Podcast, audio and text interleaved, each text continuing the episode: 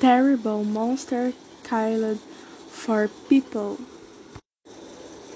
A great scientist, Victor Frankenstein, his brother William, his wife Elizabeth, and his great friend Henry Clerval are killed by attacks by a monster of Hitler to unknown origin. A few years ago, the first death occurred young William near his home in Geneva. Marks around his neck indicate the reason for his death. A young woman was sentenced to life in prison for killing William, but later the real killer was discovered a monster. The next victim, Harry Clerval in Strasbourg.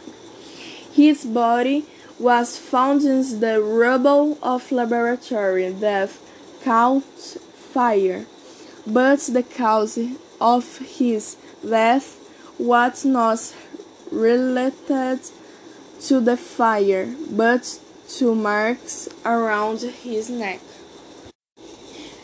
Sometimes later, Elizabeth was found dead in the room in Geneva with marks around her neck. It would thus be the fifth victim who died with marks on the neck.